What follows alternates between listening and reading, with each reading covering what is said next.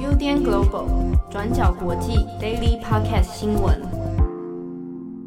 Hello，大家好，欢迎收听 UDN Global 转角国际 Daily Podcast 新闻。我是编辑七号，我是编辑会仪。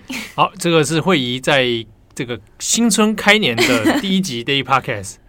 你刚刚还跟我说，我们开录之前还跟我说，哇，好久没录 Daily。对啊，我真的觉得很久哎，才放一个假回来。你早说嘛？怎样？你过年前可以录啊？每天跟大家更新这样子。对对对，还不知道，我相信过年可能想要听到我们的声音。我曾经一度要想要过年的时候来录一下，结果呢？放弃了，在打电动嘛？没有没有，我在睡觉。醒来的时候已经在昏天黑地。好了，这个今天是十八号了哈，那大年大年初七，我不想努力了。哎，我怎么一开始就给大家这么消极的这种态度呢？对不对？大家星期六需要补班吗？这边问一下。一定很多人要补班吧？我们一起加油，我们手牵起来。Oh, OK，好，牵起来哦，我们虚拟牵手。好的，今天二月十八号，先来跟大家讲几则重要的国际新闻哦。首先，第一条，我们来看一下 Facebook，脸书，脸书呢发布了一个蛮争议的政策哦，那是针对澳洲的新闻业。好，从十八日清晨开始呢，脸书针对澳洲的新闻业全面进行封锁。换句话说呢，从今天开始啊，所以大家如果你手上有手机或电脑哈，你上上看。去找澳洲的新闻业，比如说澳洲 ABC 啊，或者是像那个 Sky News 的澳洲版哈，这些粉丝页、这些新闻媒体在脸书上面的粉丝页还是存在的，但是你看不见它的所有内容了。这是 Facebook 发出的一个非常争议性的政策哦。那这个政策是针对澳洲先前呢，其实转过去也有曾经过去有聊过，就是新闻平台要。有价了哈，就是溢价的这个问题。那针对像是 Facebook 或者 Google 等等，应该要啊、立法，要这些搜寻平台，这些搜寻平台呢，应该要有价的支付一些费用给新闻机构。那当然，FB 还有 Google 其实当初都是对这个政策感到反对的哦。那么 FB 呢，Facebook 呢，它现在的一个反制手法。就是全面的把这些澳洲新闻媒体停权封杀。那现在这个事情其实引大了引起了非常多的争议哦。先前大家也还有印象，Facebook 也之前去关闭了一些特定人物的呃一些言论嘛，哈等等啊。那这个东西呢，现在引发很大的争议。好，那脸书呢现在做的这个封锁政策哦，那主要当然它是针对澳洲现在。国会已经通过的哈，是在这个礼拜就通过的新闻议价法。好，那为了反制这个新闻议价法呢，这个脸书的态度非常强硬哦，那打死不退，那就来针对所有的新闻业来进行政策上的封锁。那这个封锁现在看到的结果呢，就刚刚前面所讲的哦，只要你的网域是在澳洲的，然后你是被归类成新闻业的话，那你在脸书上面是看不到它的。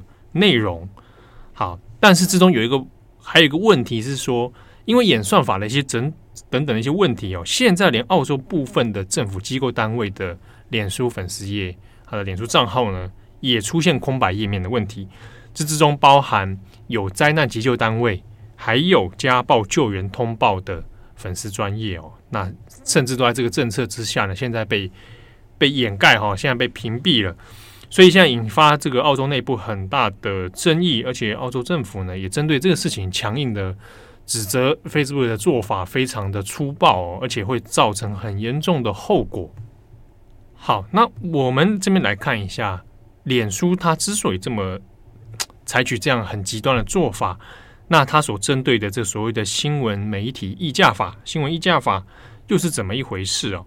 那当初呢，这个新闻议价法是在澳洲内部。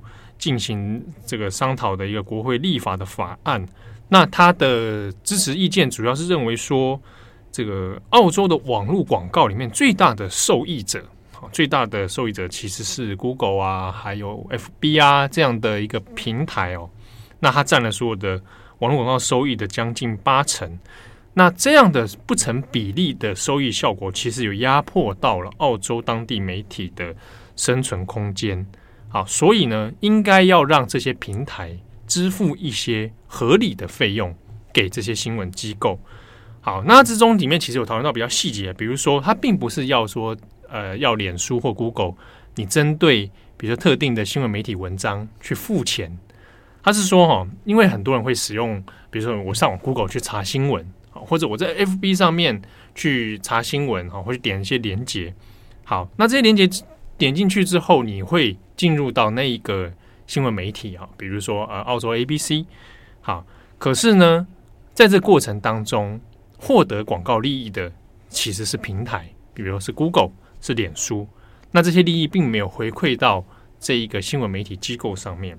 好，所以就当地的这些呃支持意见认为说，那这样其实是不合理的，尤其对于一个健康的媒体生态来说，并不合理。啊，因为整体来说，有很多媒体机构其实它整体收益是在下滑的，但他们的内容却可以让 Google 或让 FB 得到更好的广告效益。啊，那这个就会就会觉得，那为什么我的做制作的东西变成你拿去盈利？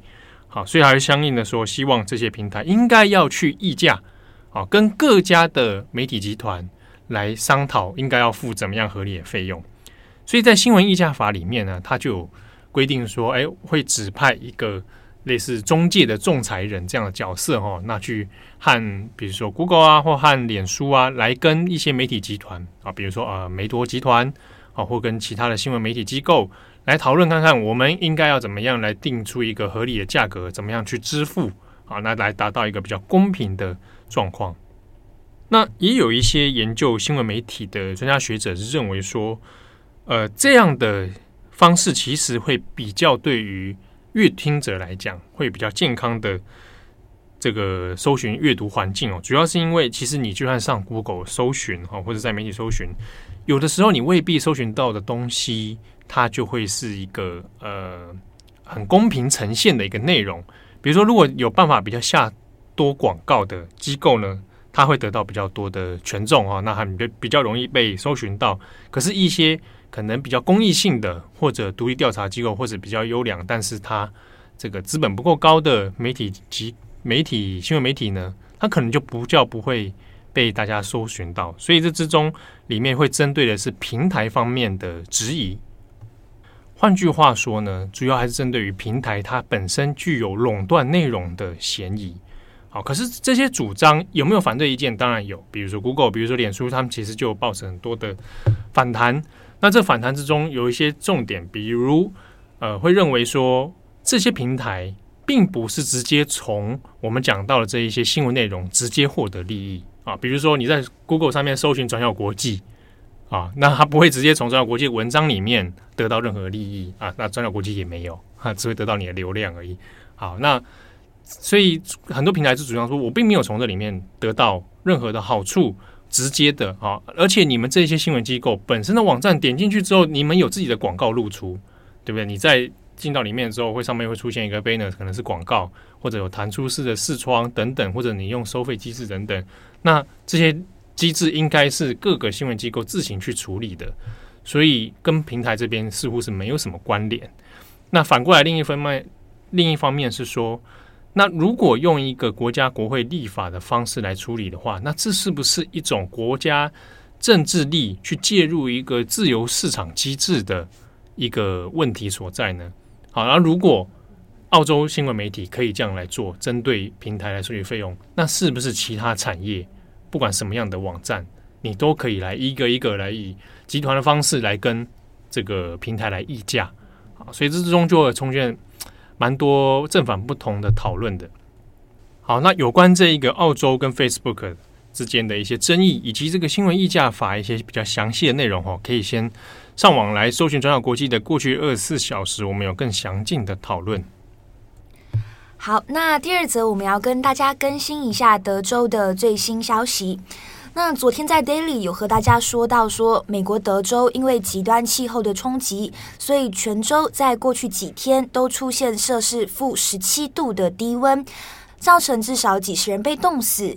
那也因为各种发电设备太冷无法运作，所以也导致说约有四百多万的居民是面临停电的状态。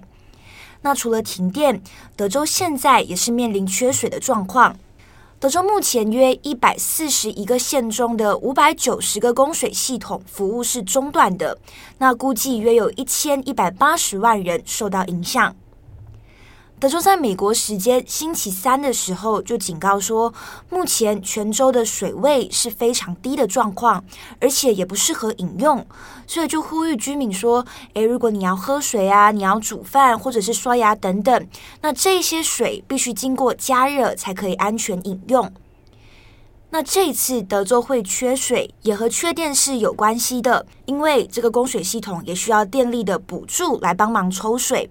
此外，也因为现在是极端气候冲击，然后泉州的气温非常低，所以也导致说水管目前是处于结冰以及断裂的状况，导致说供水的服务系统受到了影响。但是目前暂时不清楚说这个供水系统什么时候才可以恢复正常的状况。好，那另外德州的大停电也有影响到半导体产业。例如三星跟车用晶片大厂恩智浦，那这些公司都是把厂房设置在德州，因为德州现在是面临缺电的状况，所以这些厂商目前都是无法生产的。那同时呢，停电也是影响了德州的原油产业，德州的原油开采被迫每日减产一百万桶原油。那墨西哥沿岸的炼油厂也是同样处于停摆的状况。所以简单来说，不管是当地的居民还是相关的厂商，目前都是面临缺水和缺电的状况。但目前我们也还不清楚说德州的电力以及水利的状况什么时候会好转，而且后续德州需要投入多少时间来做修复的工作。好，那下一则我们要跟大家更新一下黎智英的新闻。苹果日报的创办人黎智英之前呢就被控违反香港的国安法，这些罪名呢得到逮捕。那本来黎智英呢是还有机会获准保释的，但是法院是在二月九号的时候，针对黎智英的保释案做出了裁决，就说黎智英不得保释，继续收押，至少要等到今年四月才会再进行审讯。不过，李智英就在星期二，二月十六号的时候，在已经被收押的情况下，也就是在狱中的状况下，再度被香港警察逮捕。警方就指控李智英涉嫌勾结外国或者是境外势力，危害国家的安全，同时也增添了一个新的罪名，那就是在十二港人案件当中协助罪犯。那这边刚刚有提到说，法院是在二月九号的时候拒绝了黎智英的保释申请。不过，黎智英日前呢已经继续向法院重新申请保释。法院预计是在今天二月十八号的时间开庭审理。但是截至目前的录音时间为止，还不确定说黎智英的保释申请是否通过。好，那最近还有一些比较零碎的新闻，可以大概简单跟大家再聊一下哦。那比如说，之前大家还记得，就是 WHO 的特殊调查团，他 已经去中国了嘛？对对，然后去了一阵子之后，就其实就是说，就结果而言，大概也就可想而知了，没有什么重大的发现。对啊，对啊，那哎，是到最近也就这个调查团的任务也告一个段落了。嗯，他们目前现在是已经结束了在武汉二十八天的病毒来源调查访问。那目前是像刚刚讲的，没有什么重大的发现，但是有排除了几个呃可能的阴谋论。首先，第一个呢，很久之前，川普有说过说，说病毒很有可能是从中国的实验室传出来的。嗯。那这个说法目前是被 WHO 的特派团打脸的。他就说，哎，这东西是不太可能的，所以也不会再针对这一个说法再去做进一步的研究。对，这部分我觉得可以补充一下，因为嗯。我们在转角国际也有曾经请了一位做相关病毒研究的专家，那写过一篇关于调查团这件事情。他去那边到底要可以查什么，还能查什么？嗯、那之中有当然有谈到关于这个所谓 P two 实验室。那 P two 实验室的事情，因为当初在疫情爆发的第一时间，其实他就进入封锁状态。那跟那个华南海鲜市场是一样的，就他的现场。状况已经跟当初疫情刚爆发的时候状态已经不一样了。嗯，好，他的现场被改动过，然后被封锁过，然后事隔这么久才让调查团进入，那又是在中国的这个眼皮底下来做事，所以难免其实是就外界而言，一定会觉得不透明了。嗯，对啊，所以当初大家预测的结果就是，最后这个事情一定是不了了之，而且成为一个不解之谜。比如说华南海鲜市场，对，批度实验室，到底你说病毒的散发跟这件这个两个地方的关系有多深？到底发生什么事情哦？其实你讲有或没有，这两边其实都没有什么太多很直接的证据可以讲，它就变成了一团。用中国的传统来说，就和稀泥，就就这个事情就哐哐搓搓搓搓搓搓 搓没了，你知道吗？而且中中国当局他自己其实也是一直在就是改变那个虚伪嘛，对对对对对，对啊，就这个事情就会变成一个将来就永远之谜。哦，没没有人可以证实，然后就让这个事情就过去了。对，对啊，到最后很有可能就会是变成这样的状况，像是他们也有在宣传说，哎，这个病毒很有可能不是从武汉开始，它是在全球各地多点爆发嘛。对啊，然后也有说到说，也有可能是透过外国的冷链，然后传到武汉，导致它在武汉爆发。那这个说法，其实，在 WHO 特派团里面有一些呃不同的看法，有一些专家一派是认为说，它不太可能透过冷链，就是。就是传进武汉，嗯，但也有另一派的专家是说，在适当的情况下，这是有可能发生的。也就是说，野生动物在冷冻的状况下，也有可能是会传播病毒的。但这个东西也一样要再进一步查证，就假说嘛，啊，他就是假说，他需要去查证。但就问题在于，中国的部分能不能够百分之百透明的去做查证、公正去做查证？嗯，这就是大家所外界所困扰的一个问题。对，那到现在，你看疫情爆发到现在一年多了，对，那还是会有人，比如说还是会纠结说啊，你们为什么要叫叫这个武汉肺炎？你不能叫它新型冠状病毒吗？不能叫它 COVID nineteen 吗？哎，我们都叫啊，我们三种都会叫，对。以前我还记得那时候录疫情刚爆发的时候录 Daily，嗯，还会被一些就是网友会不知道哪来的网友啦，嗯啊，听友跑过来说，你们怎么可以叫武汉肺炎这样子？但我。记得我那个时候也解释过，就是第一，它有没有歧视的问题？嗯，好，如果如果叫武汉病毒，那这有问题。嗯，对，但武武汉肺炎，我是觉得还好吧，跟日本脑炎不是差不多吗？嗯，香港脚，日本脑炎。嗯，但我另外一个另外一个想法是，因为中国官方有一直想刻意把武汉两个字拿掉，嗯，叫它新冠肺炎嘛。那当初这件事情，其实，在武汉还有甚至一些中国的网友里面，有一些反弹的声音，是认为说。你强行的把武汉这两个字拿掉，让武汉当初的牺牲会被遗忘。所以有些人不希望这样子，因为武汉当初在不透明的状态之下马上封城，然后有很多事情到现在都没有解开一些谜题啊，那甚至还有很多死亡是不明不白的。那有一些中国的网友会认为说，武汉会在这样的中国的大旋律、主旋律之下，把那件事情被稀释掉了。好像武汉的牺牲理所当然。啊，好像武汉的牺牲就这样子消失掉，所以有人希望说，那武汉肺炎至少可以让武汉这两个字被记得。我会被说服，也是因为记忆的这个原因。对啊，就是为什么会叫武汉肺炎，真的对我来讲就是一个记忆的功能，因为在你不知道日后会发生什么事情，而且在现在就是中共大宣传之下，对啊，武汉这个东西虽然不必然说病毒源头在武汉，但是从武汉爆发的这个记忆点、跟这个伤痛、跟这个回忆，我觉得是要被我们一直记着的。对啊，嗯，所以以上啊一些 一些小小的新闻回忆啦，对对对，也回应大，因为我们现在就算在讲武汉肺炎，还是会有人就是会哦，真的吗？最近有你有收到啥？没有，我没有收到，就是过去看一些 comments 跟那个 不要再看过去的 comments 啊，你 comment 我们要向前看，有很多支持我们的听友，对对对对，好了，感谢大家的收听，我是编辑七号，我是编辑惠仪，我们下次见，拜拜，拜拜。感谢大家的收听。想知道更多深度国际新闻，请上网搜寻 Udan Global 转角国际。